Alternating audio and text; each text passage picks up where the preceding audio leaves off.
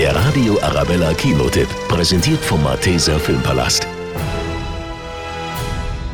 Federn im Haar, ein bemaltes Gesicht, das ist Winnetou, der geschickte Indianer mit ganz großem Herz. Und endlich erfahren wir die ganze Geschichte, wie er vom kleinen Apachen zum bekanntesten Indianer der Welt wurde.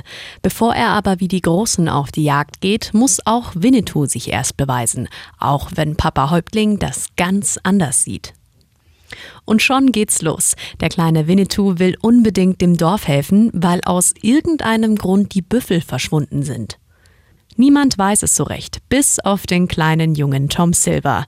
Den nimmt Winnetou gefangen, weil er nachts ein Pferd klauen will. Eine schicksalshafte Begegnung, weil Tom weiß wohl, wo die Büffel sind.